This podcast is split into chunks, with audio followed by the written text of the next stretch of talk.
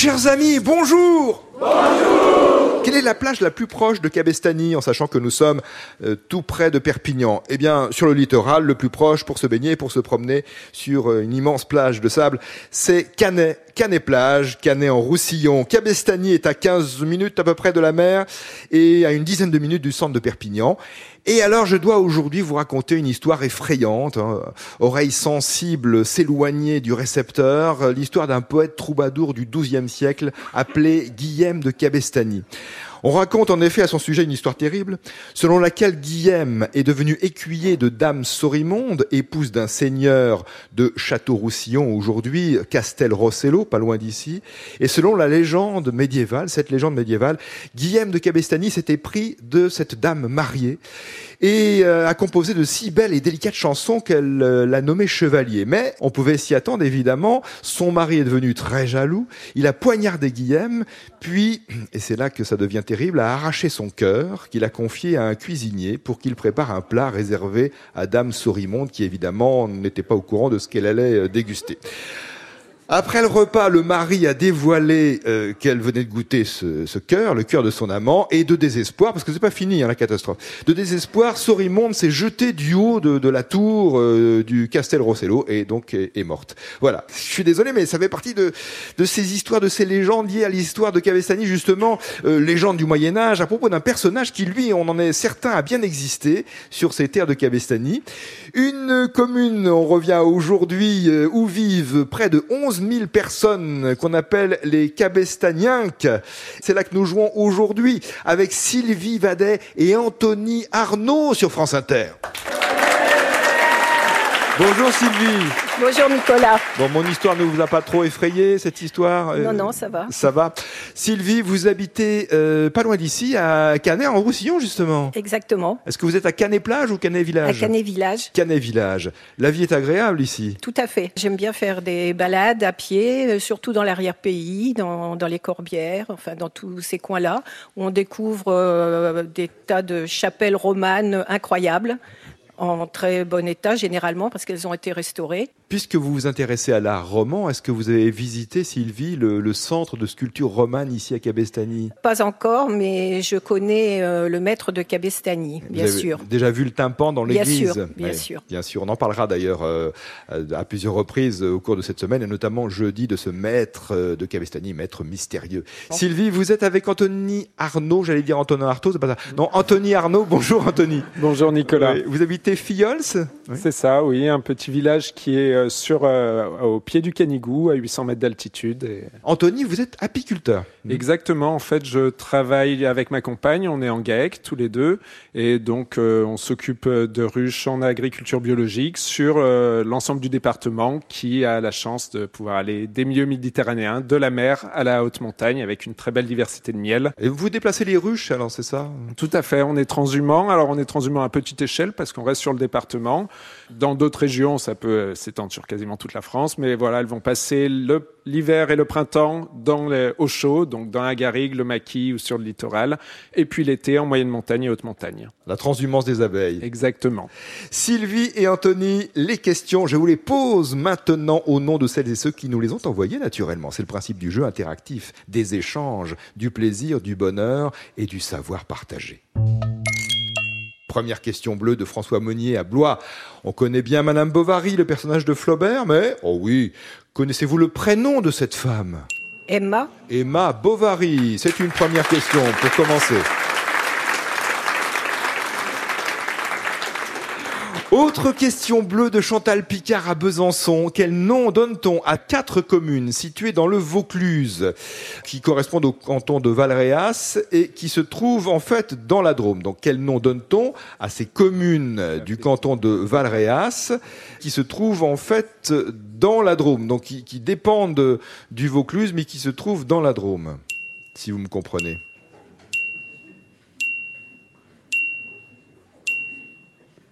Alors, est-ce que c'est l'enclave des papes Oui, c'est ce qu'on appelle l'enclave des papes, cette particularité historique. appartenant au comtat venessin, ancienne étape pontificale. Et oui, il faut remonter évidemment à, à l'époque des papes en Avignon pour expliquer cette particularité, cette enclave des papes. Question bleue de Michel Bretodeau à Paris 11e, question postée sur franceinter.fr. Quelle est cette étoffe de coton présentant des dessins monochromes, souvent rouges ou violets, bleu aussi, sur fond écru ou bistre, dont le nom vient d'une euh, commune, du nom d'une commune des Yvelines. Quel est le nom de ce type d'étoffe?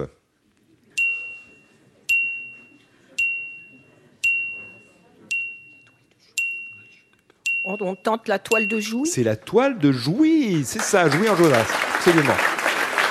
Étoffe de coton présentant des dessins monochromes sur fond écru ou bistre, dont le nom est issu d'une commune des Yvelines. C'est la toile de Jouy, qui, qui vient en effet de Jouy en Josas dans les Yvelines et de sa manufacture, l'une des plus importantes euh, du XVIIIe siècle. À l'origine, les toiles étaient créées dans cette manufacture. C'est donc la toile de Jouy. Question blanche, euh, un peu plus tôt peut-être, une question d'Émilie Delannoy Hamon à Caen. Quel est le nom donné à ce phénomène? Un phénomène qui touche Venise, qui se trouve inondée à cause des marées entre l'automne et le printemps, et de par sa configuration géographique particulière en cuvette, la mer Adriatique présente des amplitudes de marée plus importantes que le reste de la Méditerranée. Donc, certaines années, les marées peuvent être spectaculaires, avec de grosses inondations à Venise. Dans Venise, quel est le nom donné à ce phénomène?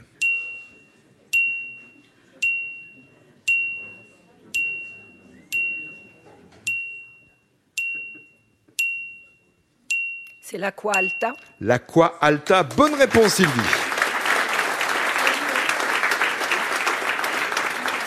Question blanche de Jean-Marc Thomas à Quiberon, Morbihan. Quelle ville est surnommée Cité Johannique? Ou Johannique C'est une ville d'Espagne? Ce n'est pas une ville d'Espagne, c'est une, euh, une ville française. Une ville. Hmm, Une ville des Lyon. Pyrénées? Non, non, pas des Pyrénées. Alors, euh, à quoi fait référence euh, cet Lyon- adjectif euh, Lyon, Clermont-Ferrand. Johannique Non, non. C'est pas Orléans? C'est pas Orléans. Si, à, à cause de Jeanne d'Arc? Orléans? C'est bien Orléans, à cause de Jeanne d'Arc, exact, Sylvie. Des fêtes, d'ailleurs, sont organisées euh, tous, les ans à, Orléans, en effet. C'est là que Jeanne d'Arc et les troupes françaises ont euh, chassé les Anglais. Le siège d'Orléans en 1429. La cité johannique ou johannique, bon, on peut dire les deux, je crois. Ça commence par un J, bien sûr. La question rouge du jour, nous la devons à Catherine Ampillac-Thiriot, habitant Martin-Église, en Seine-Maritime. Du Moyen Âge jusqu'au XIXe siècle, ce terme désignait un métier, celui des voituriers de la mer, entre guillemets. Ils avaient pour objectif d'acheminer, pour mission d'acheminer en une nuit entre Rouen et Paris le poisson frais issu du port de Dieppe, port de pêche le plus proche de la capitale. Tirés par quatre chevaux, ces voitures n'étaient autorisées à s'arrêter que pour changer leur monture. Quel est le nom donné donc à euh, ce métier? Les marailleurs qui transportaient les produits de la pêche vers des lieux de vente et de consommation.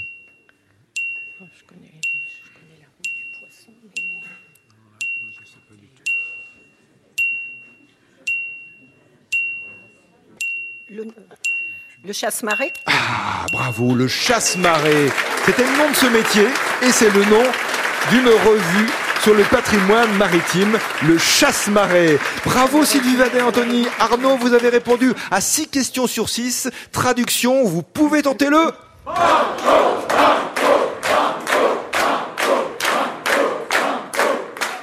Oui. Banco. Banco.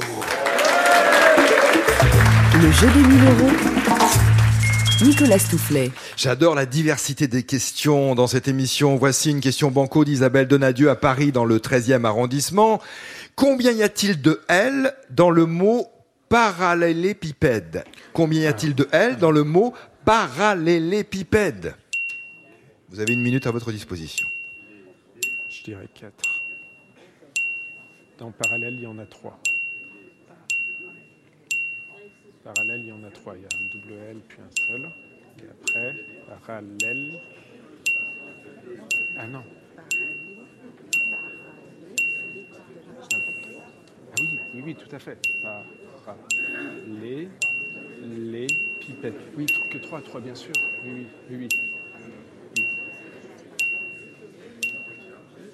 Oui, par, par, par, là il y en a deux. Les, les Est-ce qu'il y en aurait Ah, ou est-ce qu'il y en aurait un double? Nous arrivons au bout de la minute. Combien y a-t-il de L dans le mot parallélépipède Cette forme géométrique. Une réponse. Pardon de vous mettre une pression insupportable. Sylvie et Anthony? On va essayer trois. Dans parallélépipède, il y a trois L.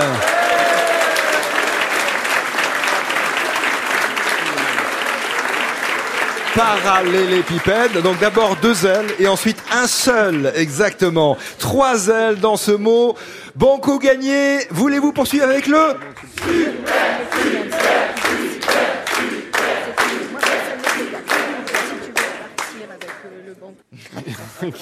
On, on se concerte. Ah, Concertez-vous On peut essayer? Et concentrez-vous. Ouais. Bon, on essaye. Allez, super La décision est prise. Question à 1000 euros. La dernière question pour 1000 euros donc, une question super banco de Christian Laborde à Cugnot, en Haute-Garonne, pas loin de Toulouse. Quel nom est donné aux habitants de Besançon?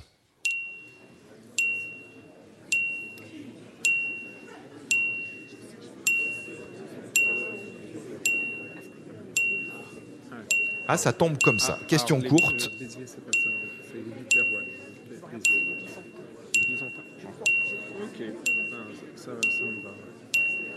Que, parce que, non, parce que Béziers, c'est sûr que c'est Biterrois. Ça, ça, on est sûr, donc du coup, ouais. Ouais, pour, pour Béziers, j'en suis sûr, donc du coup. Byzantins, ok. On essaye ça. T'as Ouais. une autre idée Non, j'ai pas d'autre idée, non. Non, on dit ça? Ouais. On essaye les bisontins. Les Byzantins? Vous avez, vous avez parlé des Biterrois, non Non, Non, parce qu'elle parce qu'elle avait un doute avec les habitants de Béziers. Ah, Donc je disais que moi je savais que c'était Biterrois, les habitants de Béziers. La bonne réponse est bien les Bisontins. B-I-S-O-N-T-I-N-S. Une bisontine. C'est gagné 1000 euros pour le Super Banco, pour Sylvie Babet, Anthony Arnaud, ainsi que le quiz des 1000 euros.